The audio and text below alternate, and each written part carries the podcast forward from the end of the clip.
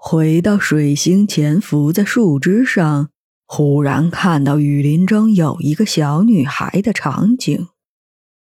这个小女孩正是南惹。南惹被张海岩派去前方探路，而马德寻就跟在队伍的最后。南热之所以可以第一时间发现树叶间隐藏的水星，并不出于他的本身意识。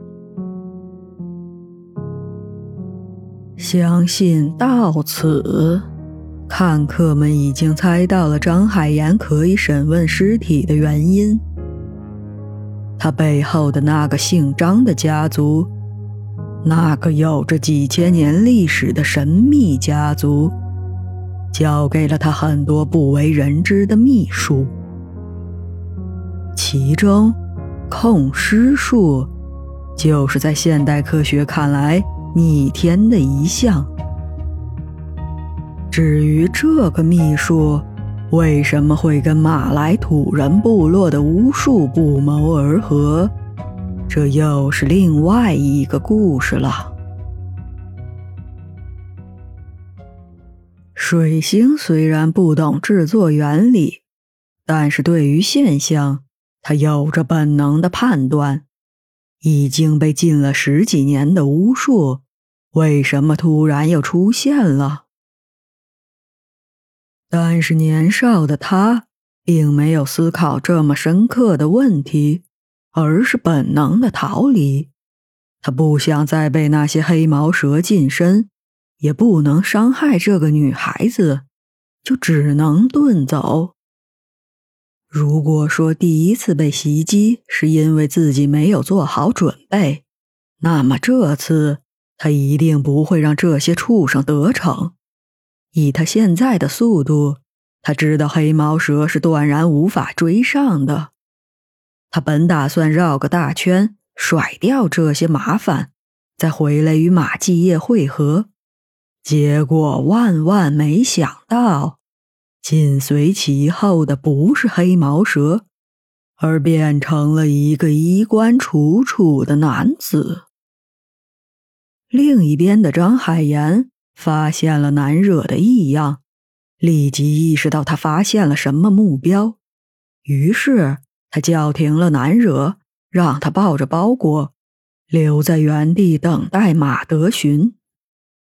张海岩知道，自从冈萨雷斯案件之后，马德勋一直在做激烈的思想斗争。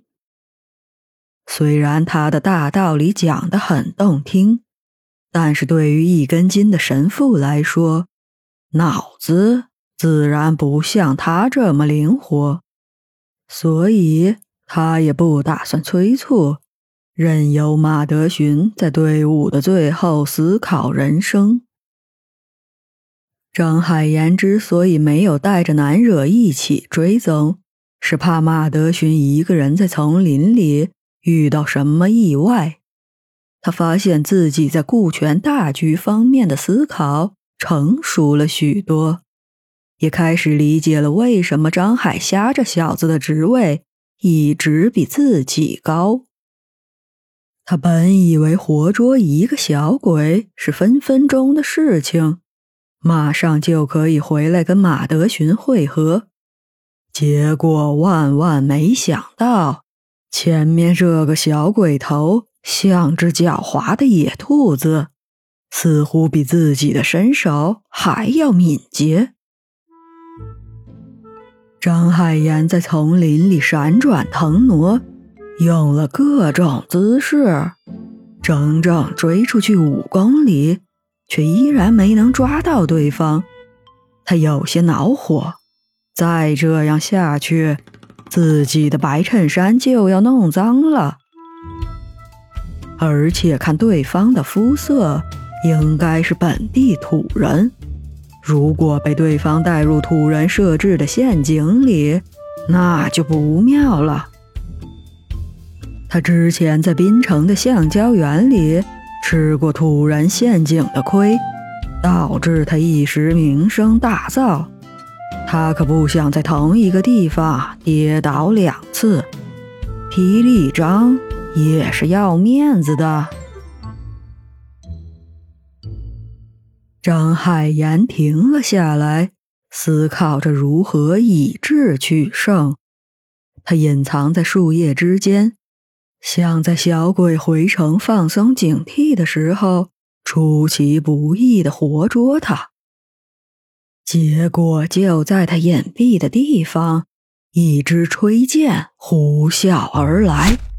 张海岩本能的偏头躲避，这小子竟然用暗器，他竟然跟自己一样，是使用远程投掷武器一派。张海岩瞬间来了兴致，他倒要看看。是谁的暗器更厉害？于是他跟这个小鬼在雨林里大战了三百回合。张海岩的暗器是藏在舌头下面的特制刀片，这是他自己研究出来的独门武器。他发现人在面对面说话的时候。一般都没有什么戒心，正常人一般不会预知自己是被对方嘴里吐出的刀片秒杀。这个独门暗器也让张海岩的暗杀事业蒸蒸日上，因为知道了真相的人，下一秒已经无法开口说话了。还没有人可以从他的暗器里逃脱，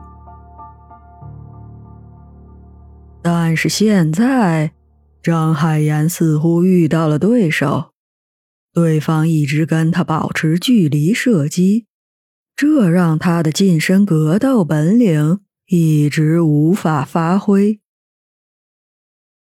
迅速闪避是张海岩的强项。所以对方也一直无法击中他，而那个小鬼的目力似乎很好，总能提前预判张海岩的射击方向。而被树叶层层遮挡，张海岩发现自己的刀片也失去了应有的力度。他忽然发现自己的这个技能似乎不适合雨林作战。一边是刀片，一边是吹箭，这在外人看来，在雨林深处有一对豌豆射手正在相互射击。当然，暗器这种武器有个致命的弱点，就是数量。如果一击不中，那么对方就有了预判的能力；而多次不中，那么，等暗器用完，这个杀手也就凉凉了。果然，多个回合之后，水星开始重新收集射出去的吹箭，而张海岩也开始回收刀片。他发现那小鬼在箭头涂了什么东西，然后才射击。他恍然了解。原来那些箭矢都是带毒的，小小的年纪竟然有如此心机，张海岩心头一紧。幸好之前自己谨慎，没有被这东西蹭伤，不然这一世英名，倘若葬送在一个小鬼头手里，自己还要不要混了？张海岩忽然发现自己还是蛮善良的，至少在送人最后一程这件事上，是一击毙命，而没让对方受这种毒药折磨。不过他这边回收刀片就需要仔细清理一下了，毕竟是放在嘴里的东西。其实他之前也是跟小鬼一样，从地上捡起来直接使用的，但是被张海虾嫌弃之后，他也开始注意个人卫生了。可是就舌头那么大点的地方，能放下的刀片，毕竟还是有限。在暗器的数量上，他竟然输给了小鬼。